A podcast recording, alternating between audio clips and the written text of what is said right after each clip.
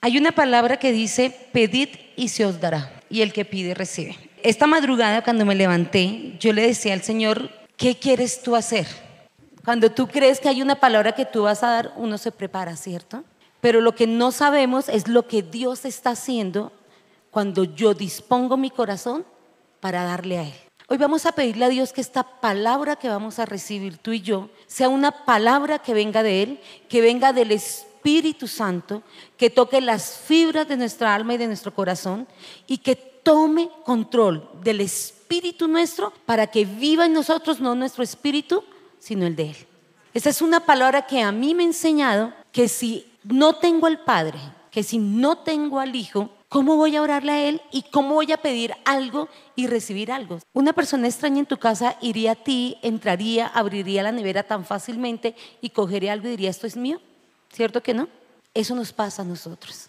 Entonces vamos a pedirle a Dios que en esta mañana le vas a preguntar, ¿por qué estamos en este lugar? Yo le digo, Señor, ¿por qué tú me tienes predicando a mí? ¿Por qué me tienes hablando? Tatiana decía algo ahorita y me hace reflexionar. ¿Por qué queremos que las iglesias se llenen?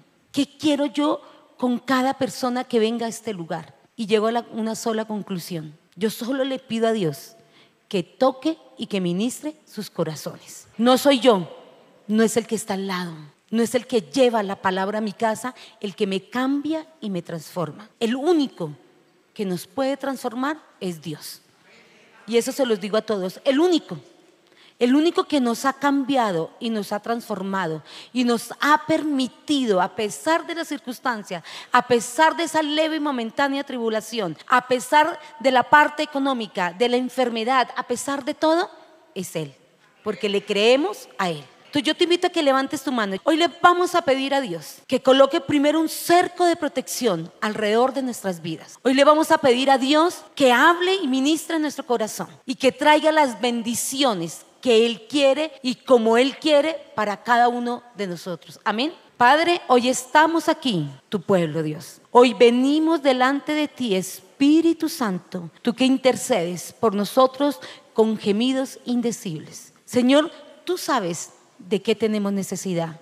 Tú sabes qué necesita nuestro espíritu para afianzarnos y creer aún más en ti, Dios. Padre, hoy te pedimos que bendiga las ofrendas, los diezmos y las primicias que acabamos de dar. Pero Señor, bendice nuestra vida. Haznos crecer espiritualmente. Hoy hacemos esa oración en el nombre del Padre, del Hijo y del Espíritu Santo. También te pido, Espíritu Santo, que quites toda falta de entendimiento que quizás hay en mi vida. Padre, hoy te pido, Señor, que tomes control de mi espíritu y que seas tú hablando a cada uno de nosotros, Señor, en el nombre de Jesús. Amén y amén. ¿Podemos sentarnos?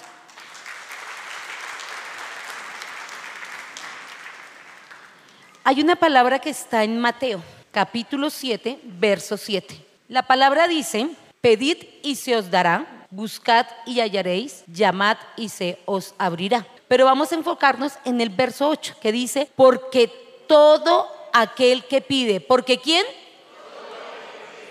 ¿Y quién es ese todo? Yo, ¿cierto? Dice, porque todo aquel que pide, recibe. Y el que busca, halla. Y el que llama, se le abrirá. ¿Qué quiere Dios con respecto a eso? A esa promesa que nos dio. Cuando Él nos da promesas, hay promesas que son así, instantáneas. Te voy a hacer esto y cerramos los ojos y quizás no la dio. Hay promesas en las cuales tenemos que, ¿qué? que esperar, clamar, gemir, decirle, bueno Dios, yo espero. Y en esa esperar tenemos que pasar por un proceso de paciencia, de fe, y pueden pasar muchas cosas. Pero hay una palabra que siempre ha estado en mi corazón y es, no hay nada imposible para el que cree. La Biblia dice para Dios, ¿cierto? Pero si no hay nada imposible para Dios, ¿yo en quién tengo que creer? En Dios. Porque una cosa es decir que somos hijos y otra cosa es creerle a lo que Él está diciendo a pesar de y voy, a darles dos promesas que están escritas, por lo menos que el Señor nos ha regalado a la familia Salas Noguera, y una está en Jeremías capítulo 32, verso 27. Dice, he aquí, yo soy Jehová, Dios de toda carne. ¿Habrá algo difícil para mí? Tremendo, ¿cierto? Pero primero me está diciendo, yo soy Jehová, Dios de toda carne. O sea que cualquier persona le puede pedir a Dios, porque Él dice, he aquí yo soy Jehová, Dios de toda carne. Hay otra palabra que está en el libro de Génesis capítulo 18, verso 14. ¿Hay para Dios alguna cosa difícil? ¿Seguros? ¿Cierto que creemos que sí? Sinceros. Hay cosas que yo a veces digo, Señor, ¿será que tú sí vas a hacer esto? Y lo digo conmigo misma, no voy a mirar a los que están a mi alrededor. ¿Habrá algo difícil para Dios? A veces pensamos en una sanidad, a veces pensamos en un problema resuelto económico, pero nunca nos hemos determinado a pensar, ¿habrá algo difícil para Dios el que yo me convierta y sea transformada para Él? ¿Cierto que no? Porque Él dice que es Dios de toda carne. Entonces, si ninguna cosa es difícil para Dios, ¿por qué estoy como estoy? ¿Cuántos nuevos hay que, que la primera vez que vienen a escuchar de Dios? A ver, si hay alguno que nunca había escuchado de Dios. Ya, todos han escuchado de Dios, ¿sí o no? Entonces yo te pregunto, ¿habrá alguna cosa difícil para Dios? No sabemos, ¿cierto? Porque a veces no hemos pensado en eso. Entonces yo veo aquí algo y es que todo el tiempo tenemos que aprender a confrontarnos con nosotros mismos. ¿Qué es difícil para Dios? Y es cuando yo pongo por encima mis pensamientos. Nah, Dios de pobre no me saca. ¿Hay qué le estoy diciendo?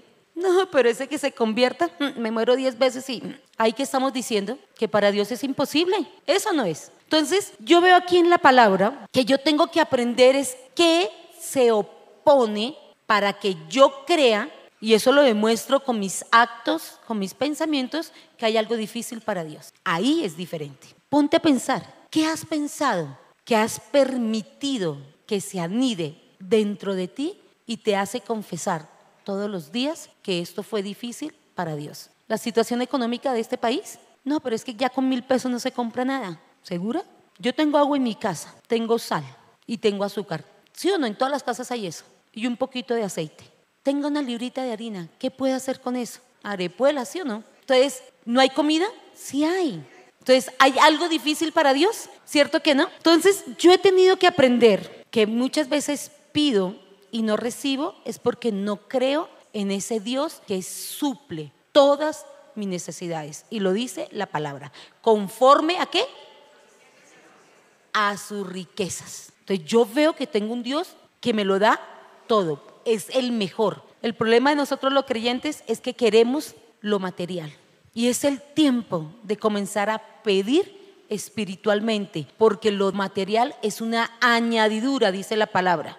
Dice que si yo me ocupo de las cosas de Él, de las cosas del reino de Él, lo demás es añadido. Entonces, yo lo primero que tengo que vencer y lo que debo confrontar en mi vida es qué se está oponiendo a mi propósito. ¿Qué se opone para que yo crea en ese Dios que es Dios de toda carne. ¿Qué se está oponiendo para que yo vea que esa bendición, esa promesa que Él me dio, se cumpla en mi vida? ¿Alguno lo sabe o se ha puesto a pensar qué se está oponiendo? Nosotros tenemos que aprender qué vino a vencer en mí eso que Dios un día dijo que era para mí a través de una promesa, a través de, haber vivido una vida económica bien y quedé en la calle, a través de haber sido sano y ahora soy enfermo, a través de que tuve una familia más o menos y resulta que ahora todos andan dispersos. Y yo veo una sola cosa, Satanás vino a robar, a matar y a destruir. A eso vino él. Cuando yo entiendo eso, cuando yo entiendo que tengo que prepararme para la guerra, yo todos los días tengo una guerra, una batalla que lidiar. Primero contra mí. ¿Será que me levanto a orar? No, pero está lloviendo. No, pero qué pereza. Bueno, está bien, me levanto. Cuando yo miro y yo, uy, oré muchísimo. Un minuto. No, pero ¿qué es esto? ¿Sí o no que nos pasa? A todos nos ha pasado tengo que luchar contra eso que me quiere robar la bendición de entender qué es estar en coinonía y en comunión con Dios. ¿Sabe por qué estamos como estamos todos los creyentes? Que a veces tenemos escasez, tenemos problema, nos falta fe, creer en el que yo le pido, Él me da. Yo cuando tuve mis hijos, yo nunca miré lo que yo veo ahora con mis nietos. Mis nietos, ellos no dicen, camine, venga, que esto es mío, camine, abuelita, venga, que yo voy contigo, camine, eh, yo quiero eso. Ellos nomás señalan, mm, mm", dice Matías. Y uno mira y a ver qué es lo que quiere. Entonces ya le muestra y yo le doy. Elena me dice, vamos, yo voy con mi abuelita, pero ella no se pone a pensar si la abuelita está cansada, si no quiere salir. Ella dice, voy y tengo que hacerlo. No porque me lo diga, porque es que es mi nieta. Es como, yo, veo a Dios así, le digo, Dios, yo soy tu hija, regálame esto, concédeme esto. Como yo no veo a Dios así, porque no le creo muchas veces, porque más puede que para él sí es imposible bendecirme por lo pecador que soy, hablando con la gente que va a evangelización y me decía, una persona me decía, es que hablé con alguien, decía, no, yo era cristiano, pero me, no, no, yo no vuelvo a ir a las iglesias. ¿Por qué? Porque es que soy pecador, es difícil dejar la infidelidad. No dijo eso, pero le estoy añadiendo. Es difícil dejar la pornografía, es difícil dejar la droga. ¿Habrá algo imposible para Dios? ¿Saben qué nos acostumbramos como pueblo de Dios? A pedir para comer lo material, a pedir para pagar una universidad, a pedir para tener un empleo y poder suplir. Y no hemos aprendido a conocer a ese Dios que para Él no hay nada difícil. ¿Sí ven que es diferente? Y yo les quiero mostrar una historia que está en la Biblia, está en el capítulo 14 del libro de Mateo, capítulo 14, verso 22 al 32, que me muestra la historia de un Jesús que sube a sus discípulos a una barca. Y este capítulo a mí me ha estado sonando desde el viernes, porque a veces somos como esos discípulos. Yo veo aquí que la única razón por la que Jesús caminó sobre el agua en medio de la tempestad fue para que entendiéramos que Dios hace las cosas de una mejor manera que como las hacemos nosotros. ¿Por qué lo digo? Dice la palabra que Jesús había terminado de haber hecho la multiplicación de los panes y de los peces. Él acababa de hacer eso, ya era tarde. Y dice que sube a los discípulos a una barca. Cuando sube a los discípulos a una barca, Él se va. Él dice que se retira para ir a orar, lo dice la Biblia. Me muestra que Jesús estuvo solo orando, pero que Jesús vio cuando ellos estaban, yo creo que pasaron horas, en la mitad del mar. ¿Cuántos han ido al mar? Y se han montado en esas lanchitas que nos llevan por mil pesos al otro lado y después decimos, ¿por qué me monté en esta lancha? ¿Sí o no? Imagínense ustedes en esa lancha que han avanzado, ya la orilla no la ven y comienza una tempestad. ¿Qué sienten? ¿Les ha pasado? ¿Cuántas cosas no pasan en el pensamiento, cierto? Y dice la Biblia que los vio y vio que estaban como, uy, no, pero esto es que les está pasando. Y dice que él comenzó a caminar sobre el mar. Quizás era la manera más rápida para llegar a ellos. Entonces ya les hice el relato, ahora les voy a, hablar a través de cada uno de ellos en, el capítulo 14 de Mateo, vamos a ver el verso 24. Y dice, y ya la barca estaba en medio del mar, azotada por las olas, porque el viento era contrario. Yo decía, Dios tremendo. Es lo mismo que nos pasa a nosotros en la vida cristiana. Llegamos, nos comparten del Señor, por fin tomamos la decisión, vamos a una iglesia y como que lindo todo lo que escuchamos, lo que oímos, todas las maravillas que hablan de Dios y nos montamos en esa barca y nos encontramos ya a la mitad. Y ese día no fue tan lindo como dijeron, no, pero es que este mar es calmadito, este mar es tranquilo, por aquí una ola alta, no, váyase para atrás, ahí sí, pero aquí es calmadito y empiezan los problemas, empiezan las necesidades. Empezamos con los argumentos. ¿Será que sí? ¿Será que no? Y aquí dice, porque el viento era contrario, nos dice, la barca ya llevaba muchísimo tiempo de haber andado. Pero yo quiero que miremos, vámonos rápido al libro de Marcos 6:48, que ahí mismo en ese capítulo relata la misma historia de la que yo les estoy hablando. Y Marcos 6:48 dice, y viéndoles remar con gran fatiga, ¿Qué dice? Viéndoles. ¿Quién les estaba viendo? ¿Sabe qué aprendí yo? Esos son los secretos de Dios cuando leímos la palabra. En Mateo dice, hizo subir a los discípulos, ¿cierto? Y la barca estaba en medio del mar, azotada por las olas porque el viento les era contrario. Ahí no dice quién lo veía, pero Marcos sí lo explica. Dice, viéndoles, me hace pensar que cuando yo decido creer en Él, Él no me quita la vista. Él no me quita la vista. Él sabe lo que va a suceder en la mitad del mar. En la mitad o en el comienzo o en el medio. La palabra no dice cuánto tiempo. Pero esas leves, momentáneas tribulaciones me quieren decir a mí que Él me está viendo, que Él me dijo, súbete, Jané, comienza a creer a mí, te voy a cambiar, te voy a transformar, voy a hacer grandes cosas contigo. Pero Él no quita su mirada ni de mí ni de ti. Eso tienes que creerlo. Porque la palabra lo dice, y viéndoles remar con gran fatiga, porque el viento les era contrario cerca de la cuarta vigilia de la noche, vino a ellos andando sobre el mar y quería adelantárseles. O sea que él ya está viendo qué va a suceder después de la tormenta. Él ya lo sabe, pero tú lo sabes, ¿cierto que no? ¿Qué viene a nuestras vidas? Incredulidad, enojo, incertidumbre, rabia, quizás nos quedamos como sin nada y no, no sabemos qué hacer. Una cantidad de cosas, ¿cierto? Entonces yo veo esta palabra y, y de verdad que a mí me ministra porque él dice la palabra que cuando él veía que ellos como que remaban a ver si se devolvían, como nos pasa a muchos. Hay muchos que decimos, no, yo para qué me metí en este lío. Si ahora mire lo que está pasando. Yo no sé cuánto les ha pasado que como que se metieron y dicen, no, a mí mejor me quedo afuera. No, yo no vuelvo a la iglesia, me está yendo peor. Eso quiere el enemigo. Ese es un obstáculo grande que Satanás coloca en medio de su pueblo para que no crean a las promesas que Él nos ha dado. Y Él dice, hay algo imposible para mí. Miren que no. Habrá algo imposible que me robe la fe y me diga, vete para el mundo, Janet. Yo digo, no. Nos podrá llegar el agua hasta aquí. Pero yo digo, prefiero seguir en la barca y ahora sé que Él me está mirando y va corriendo hacia adelante porque viene la salvación para mí. ¿Si ven que es diferente? Entonces tenemos que aprender a pedirle para poder recibir. Pero yo les hago una invitación, dejemos de pedir por lo material. Esa es una añadidura que Dios nos da.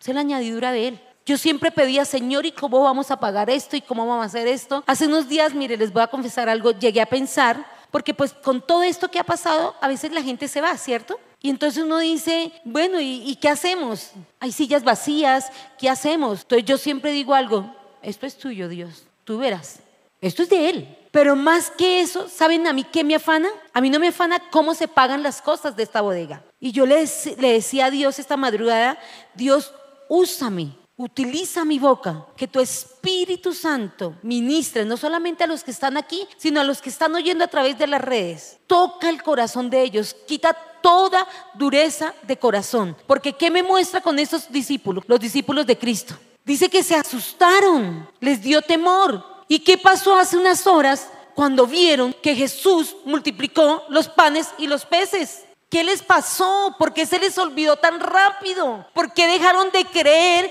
en ese que no es nada difícil para Él? ¿Y sabe que eso nos pasa a ti y a mí? Y a veces creemos que podemos engañar a Dios. Señor, pero mira, si lo traes aquí, si Él vuelve a predicar, yo me voy a volver a ti. Mentiras, carreta. ¿Saben por qué? Porque estamos acostumbrados a que si no recibo, yo miro a ver cómo soluciono bajo mis propias fuerzas eso por lo cual estoy pidiendo. ¿Y sabe qué quiere Dios? ¿Sabe cuál es el clamor de Dios? Que tú y yo nos convirtamos en todas las áreas de nuestras vidas, que creamos a Él, al que vino, multiplicó los panes y los peces, que le creamos a aquel que te mandó una enfermedad para que tú creas que Él es el Dios sanador, que te mandó un problema económico para que tú creas que Él te va a proveer las finanzas para salir de ese lío en el que tú te metiste. Diferente, ¿no?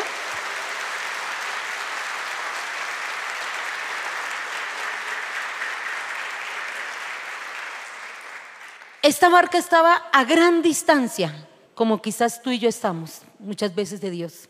Quizás nos hemos metido en algo que nos es imposible volver a la orilla. ¿Será que habrá alguna pizquita de pensamiento para decir, no, yo dejo de ser creyente? ¿Lo han pensado alguna vez? Yo la verdad lo he pensado. Yo soy sincera en eso. Y yo a veces le digo, ¿sabe qué Dios? Estoy cansada. Yo como que cuando no tenía problemas, como que cuando y uno dice no tenía problemas y los teníamos. Somos mentirosos. Entonces nos vemos en una tempestad y nos, vemos bajo una tormenta y nos amedrantamos y nos asustamos. Mire lo que dice el capítulo 14 de Mateo, verso 25. Y a la cuarta vigilia de la noche, Jesús fue a ellos caminando. Yo solo sé que si tú tienes un problema, una necesidad, una leve, momentánea tribulación, como Pablo lo dijo, Jesús viene a nosotros. Porque le creemos, aún así tengamos temores, y miedos. Satanás te va a decir, pero mm, mira, no le estás creyendo. Sí, no le creo, pero si doblo mi rodilla y confieso que Él es mi Señor, algo hará Dios conmigo, diferente. Sí, estoy enfermo, pero voy a orarle a Dios, a pedirle que sea mi sanador y te va a sanar. Pero a veces queremos ser sanos, pero no queremos creer el que nos sana. ¿O por qué quieres ser sano? ¿O por qué quieres dejar de ser pobre? ¿O por qué quieres dejar de mentir? ¿O por qué quieres dejar la pornografía? ¿O por qué quieres dejar el adulterio? ¿Te has puesto a pensar en eso? ¿A quién quieres agradar? Y a veces nos queremos agradar a nosotros mismos. No somos capaces de ir a Dios y decirle, Señor, ayúdame con este pecado. Para mí es difícil dejar de robar. Ay, pastora, pero yo no robo. Y cuando nos cogemos las cosas de la oficina, del lugar de trabajo, ¿eso no es robo? Cuando en lugar de trabajar te pones a hacer otras cosas, ¿eso no es robo? Cuando decimos que no decimos mentiras, valga la redundancia, y las decimos, porque ya ni nos creemos nuestras propias mentiras. Entonces, aquí yo veo que la palabra dice, Jesús fue a ellos caminando sobre el mar. ¿Por qué lo hace? Porque vio a sus discípulos, les conocía, sabía lo que había en cada uno de ellos, como lo sabe de ti y de mí. Él sabe hasta qué punto puedo yo resistir una tentación. Lo dice su palabra. Él sabe qué necesidad tengo yo. Él sabe cuáles son mis temores, cuáles son mis dudas, mis incredulidades, qué es lo que yo tengo. Él lo sabe. Y esto me lo enseña esta palabra. La palabra dice que estaban en medio de la tormenta, estaban cansados de remar porque el viento les era contrario. Pero veamos lo que dice el verso 28. La palabra, Mateo 14, 28, entonces le respondió Pedro y dijo, Señor, si eres tú, manda que yo vaya a ti sobre las aguas. Para mí este versículo es clave. Aquí veo a un Pedro pidiendo hacer lo mismo que estaba haciendo Jesús y eso es clave. Tú le has pedido a Dios hacer lo mismo que Jesús hizo, ¿cierto que no? Creemos que eso fue el que lo hizo. Pero lo que me impacta está en el verso 29 que dice, y él le dijo, ven, le concedió a Pedro lo que pidió. Señor, manda que yo camine sobre el mar, sobre las olas, ¿sí o no? ¿Se lo dijo así o no? Y él le dijo, ven, y descendiendo Pedro de la barca, andaba sobre las aguas para ir a Jesús. ¿Qué hizo él? Descendió, se bajó y comenzó a caminar. Tremenda la fe en ese momentico de él, pero más de la respuesta tan rápida que Jesús le da a Pedro. Yo me imagino que Pedro, quién sabe qué estaría pensando y diría, uy, estoy haciendo lo mismo que el maestro. Se emocionó y, y esa emoción le, le duró, ahí sí podemos decir, segundos. Porque ¿qué pasó? Y lo dice la Biblia. Pero al ver el fuerte viento, tuvo miedo y comenzó a hundirse. Y dio voces diciendo, Señor, sálvame. ¿No nos pasa a nosotros eso? Le pedimos, nos da y vemos las primeras dificultades y nos queremos hundir. Pero Pedro, ¿qué grita? Sálvame. ¿Y qué le dio? ¿Y qué hizo Jesús?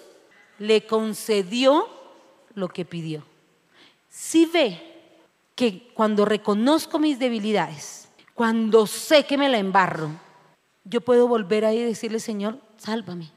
Y dice la palabra que lo, lo asió de la mano. A mí me impacta esa palabra. Pero dice en Mateo 14:30, pero al ver el viento fuerte tuvo, tuvo miedo y comenzó a hundirse. Entonces gritó diciendo, Señor, sálvame. Pedro tuvo miedo, estaba aterrorizado. Dios muchas veces nos permite estar en estas situaciones y muchas veces vemos que nos estamos hundiendo, que ya como que yo creo que el dedito, me lo imagino la uñita ya, yo, yo no sé si Pedro se verá ahí, yo muchas veces me he visto así, que ya me queda la, puntica del dedo y no veo nada. Pero sabe que creo que Él tiene la última palabra y que el deseo de Dios es salvarnos. Él quiere conquistar nuestro corazón. Él está a la puerta y llamando, dice, yo estoy a la puerta y llamo. El que abre la puerta, Él entrará y sanará con Él. Yo veo aquí en esta palabra que Dios nos permite vivir esas situaciones para que entendamos que a pesar de todo lo que somos, siempre va a venir a salvarnos y siempre va a responder nuestras oraciones. ¿Se ha hecho que, ha hecho Satanás en este tiempo? Como fueron y se dieron esa, ¿cómo dicen? Esa canita al aire, creemos que no podemos volver. Y Él te dice, no, yo te salvo, clámame, clama yo te responderé. Porque yo todos los días tengo que luchar contra eso que me da temor. Yo todos los días estoy en una guerra contra eso, contra ese pecado, esa iniquidad, contra todo eso que me quiere robar el propósito que Dios tiene para mí. Téngalo claro siempre en su corazón.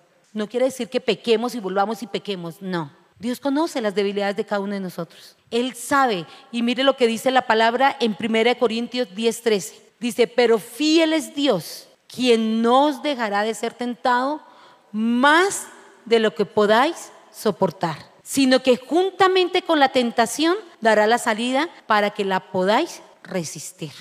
Yo buscaba esta palabra tentados y la encontraba en una Biblia probados.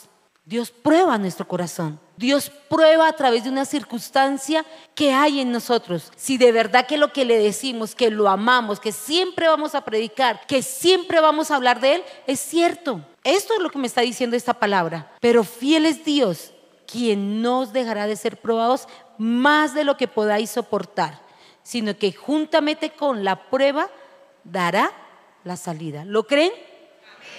Levanten tus manos y dígale, Señor, yo creo que por la circunstancia, por la necesidad que estoy pasando, tú me ayudarás a salir, Señor. Tu palabra dice que tú sabes hasta qué punto podemos resistir. En el nombre de Jesús, amén. Él sabe, pero nosotros somos afanados. Y la palabra dice que no seamos afanados. Pero mire lo que dice el verso 31. Dice, al momento Jesús extendió la mano, asió de él y le dijo, hombre de poca fe, ¿por qué dudaste? Increíble, ¿no? Hemos dudado. Muchas veces hemos dudado de esto. Yo veo aquí a un Jesús que está parado sobre el mar, que extiende su mano y nos saca. Y yo le creo a Él. Él de todas nos va a sacar, porque lo ha dicho su palabra y lo veo aquí.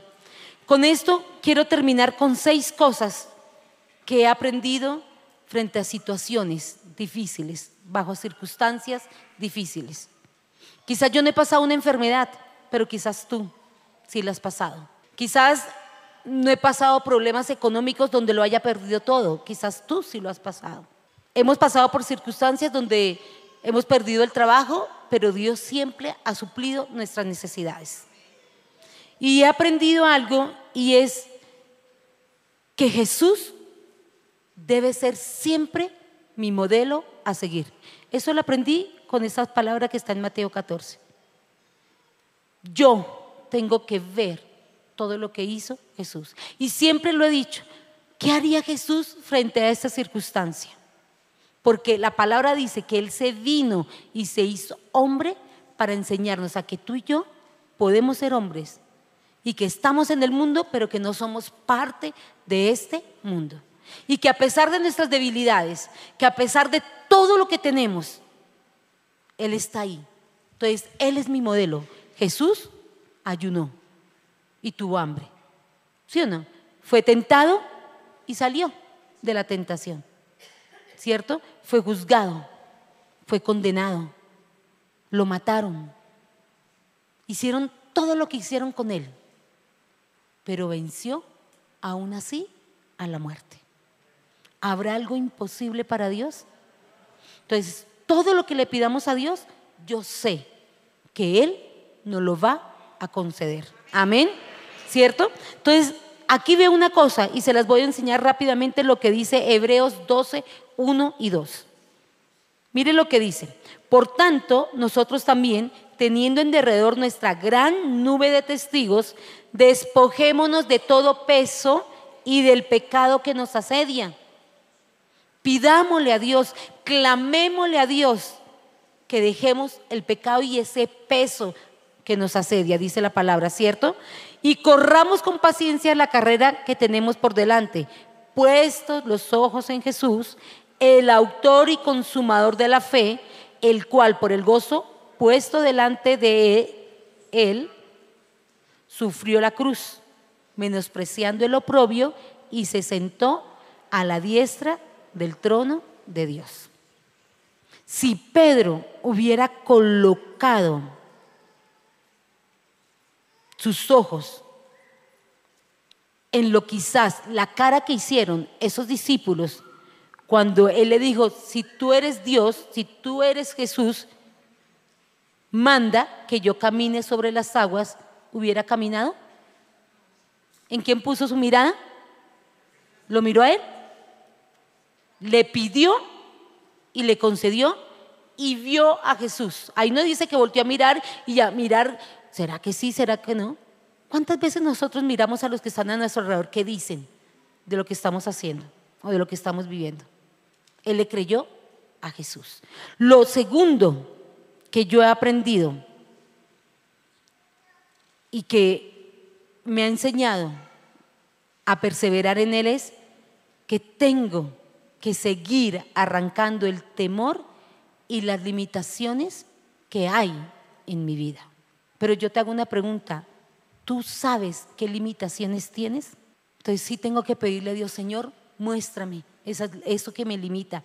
Muéstrame por qué me falta fe. Muéstrame por qué yo oro a ti y no veo respuestas. Y me ha tocado ese tiempo aprender eso de Él. ¿Por qué? Porque muchas veces dudo, me da temor lo que pueda pasar mañana. Y Dios quiere que quitemos, que arranquemos esas, lo que me limita para no creer en Él. Lo tercero que he aprendido es que por todo lo que yo estoy pasando, por todo lo que yo, Janet Noguera, estoy viviendo, me ha hecho ver que es una oportunidad que Dios me está dando para aprender más de Él, para reconocerle más, para decirle, sabes que Dios me rindo a ti, haz lo que quiera, pero no permitas que mi mirada se desvíe de ti. Es fácil desviarse. Es fácil porque la gente te dice cosas, porque la gente te va a decir si Dios y esto, pero yo ya no escucho al mundo. Entonces, esto, por lo cual, sea lo que sea que estés pasando, míralo como una oportunidad que Dios te está dando para que coloques sus ojos en Él. ¿Por qué lo digo?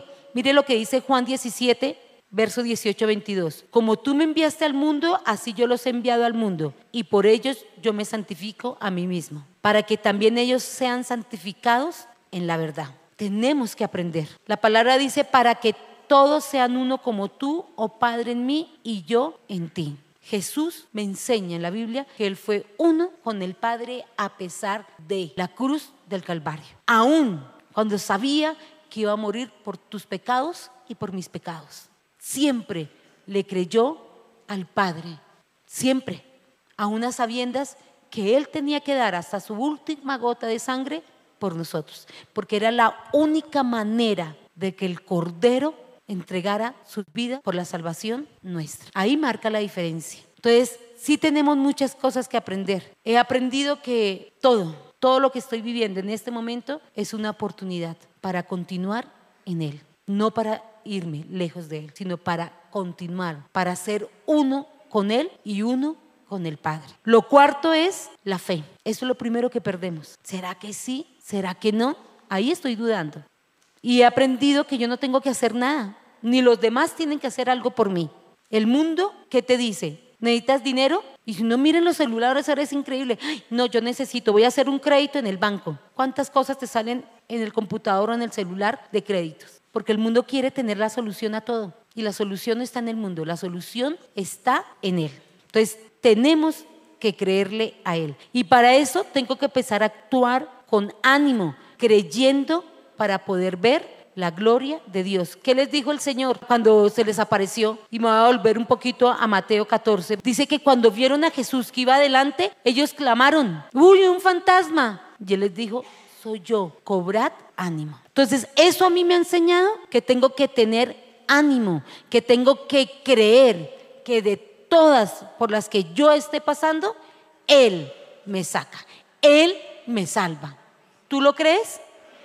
Entonces, mire lo que dice Miqueas 3:8. Mas yo estoy lleno del poder del Espíritu de Jehová y de juicio y de fuerza. Tenemos que aprender a declarar el poder de Dios en nuestras vidas. Y termino con este sexto que he aprendido. Pedro le pide a Jesús hacer lo que él estaba haciendo, caminar sobre las aguas. Jesús se lo concedió. Jesús prometió que todo, pero absolutamente todo lo que le pidiéramos al Padre en el nombre de Jesús, lo íbamos a recibir. ¿Cuántas veces ha orado y le has pedido a Dios en el nombre de Jesús? Muy poquito, ¿cierto? Toda oración que hagamos la vamos a hacer en el nombre de Jesús y el Padre nos lo va a conceder. Hemos aprendido, ¿cierto? Entonces yo les invito a que hoy nos coloquemos en pie. Hoy es el día de tu milagro. Yo no sé qué milagro quieres. Yo solamente le pido a Dios que yo pueda avanzar en mi vida cristiana, que yo pueda crecer cada día más en Él. Y creo que hoy es el día para clamar.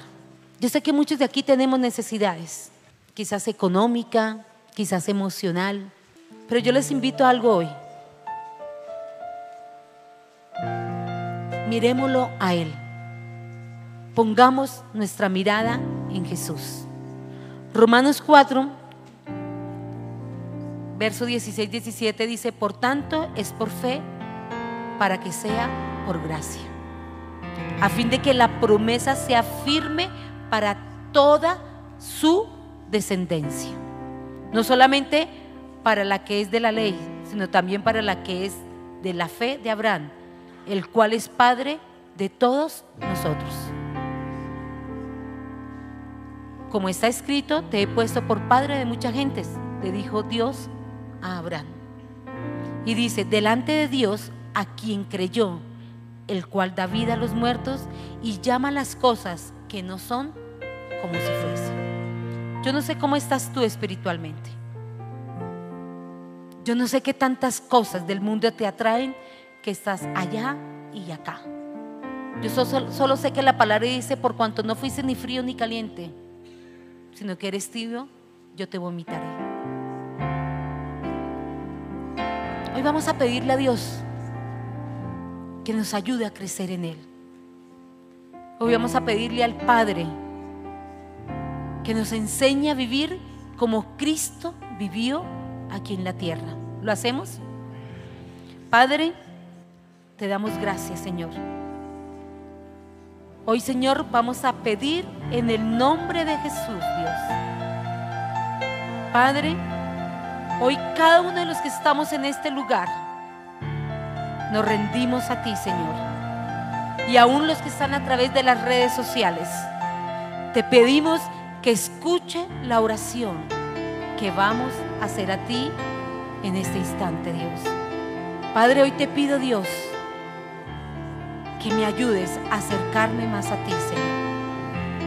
Hoy te pido, Señor, que yo pueda reconocerte en todos mis caminos, Dios Padre, hoy pido en el nombre de Jesús que tú quites todo pecado, que tú quites toda mentira, que tú, Señor, anules toda acta de decretos que había en contra de nosotros y que nos era contraria y que quedó allá en la cruz de Calvario, Señor.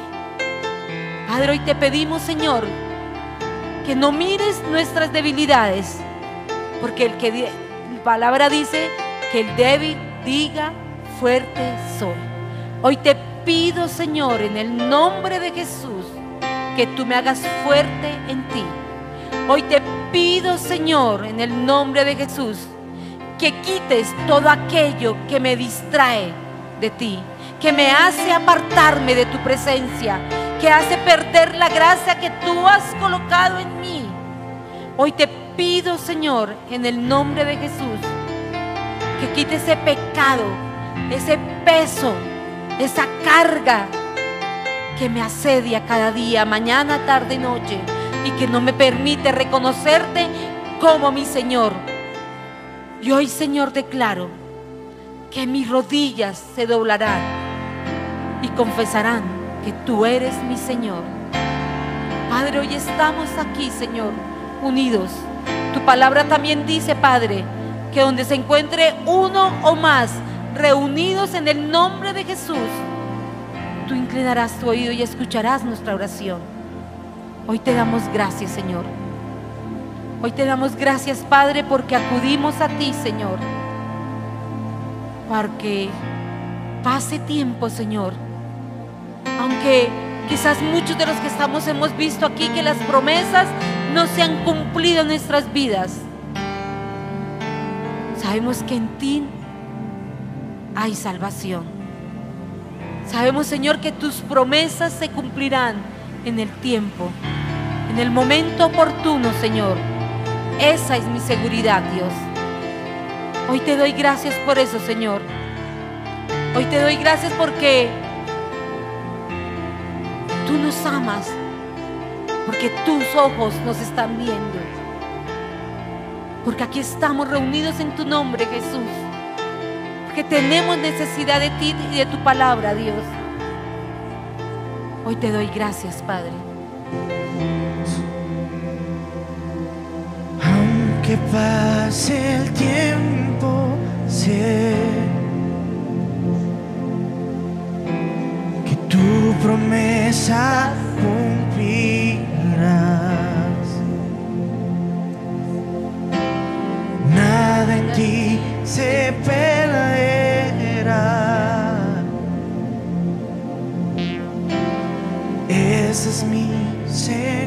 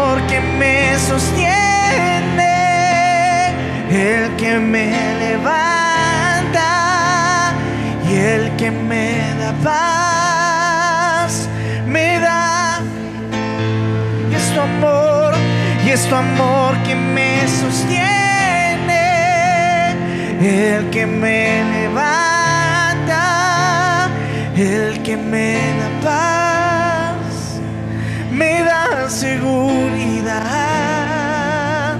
y de lo que vendrá. Tú tienes el control, nunca pierdes el control.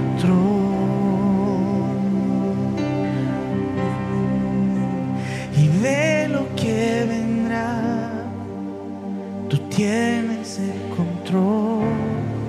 nunca, nunca pierdes el control. Señor, en esta mañana nos presentamos ante ti. Señor, con corazones humillados, diciendo que tú tienes el control. Tú tienes el control, Señor, de mi vida. Tienes el control de mi casa, de mi hogar, de mis hijos. Con cada situación que estemos pasando, Señor. Hoy levantamos nuestras manos a ti, Señor.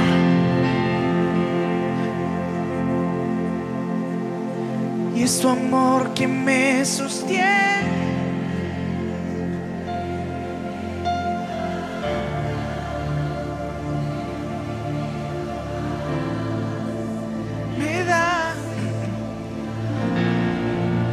Es tu amor que me sostiene. el que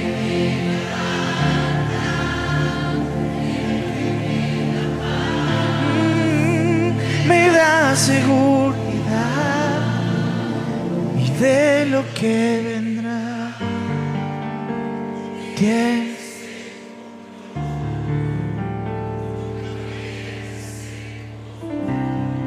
Dile de lo que vendrá.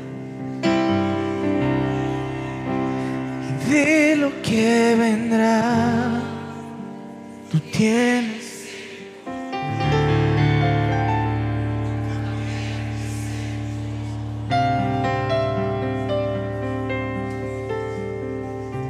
te damos gracias, Dios.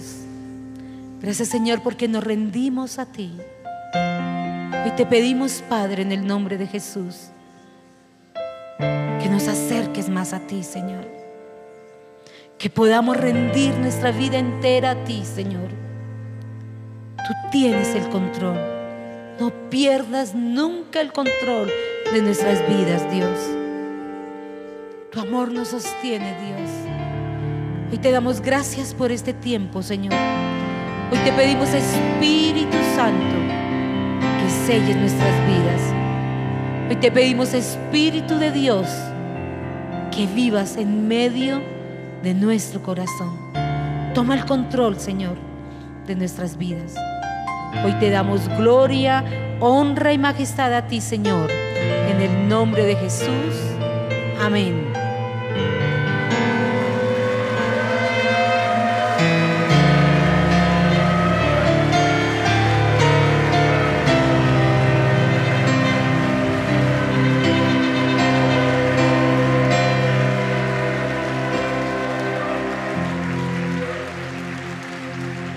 Esa canción tiene un párrafo que me gusta y dice, los velos están cayendo hoy.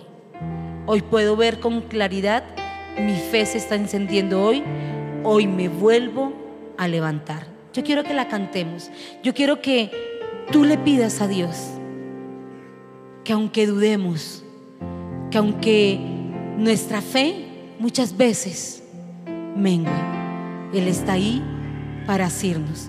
Él está ahí para cogernos y sacarnos de eso en lo cual nos hemos dejado hundir. Amén. Entonces, digámosle al Señor, digámosle a Él con todo nuestro corazón, porque el amor de Él es lo único que nos sostiene. Amén. Escucha el eco de tu resonando en mi interior. Tus palabras me sostendrán. Esa es mi seguridad. Los velos están cayendo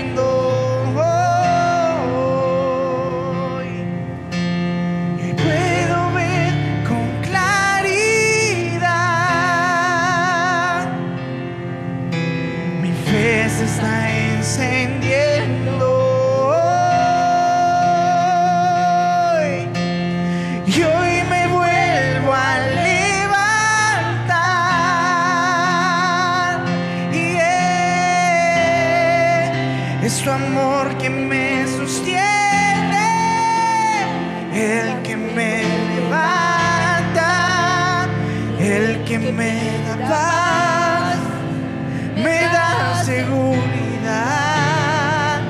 Y es tu amor que me sostiene, el que me levanta, el que me da paz, me da seguridad de lo que vendrá. Tú tienes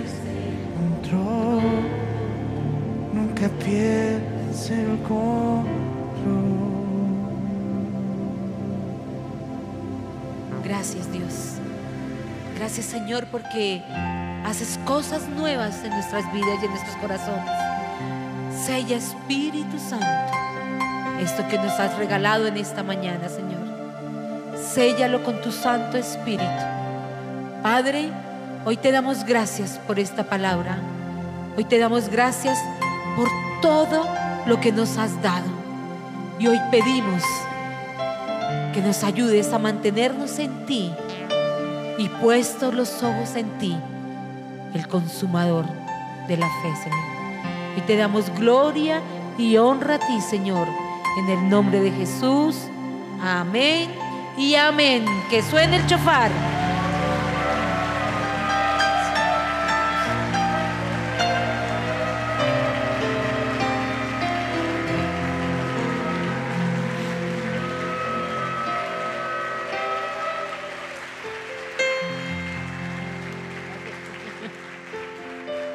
Vamos a colocarnos en pie, aunque ahorita pregunté que quién estaba, que quién venía por primera vez a la iglesia.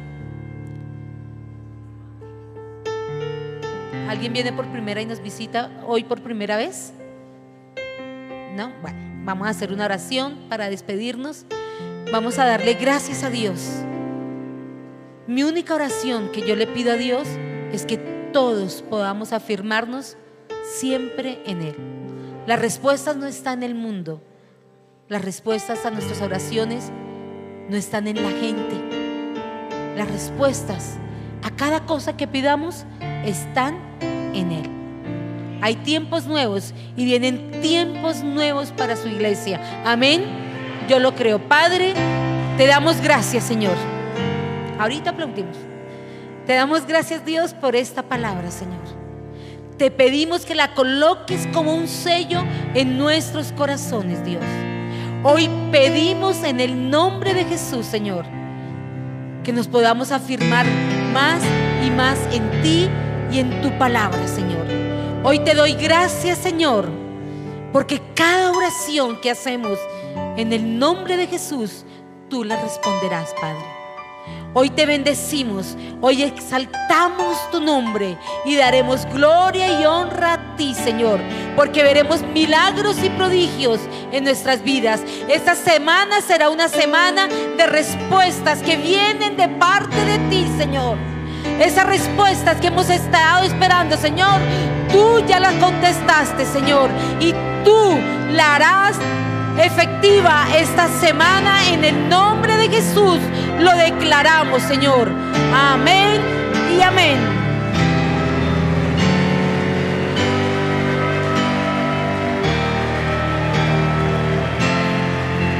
Iglesia, que Dios les bendiga, que Dios les guarde, no quiten la mirada de Jesús puesto los ojos en Jesús, el consumador de la fe. Amén.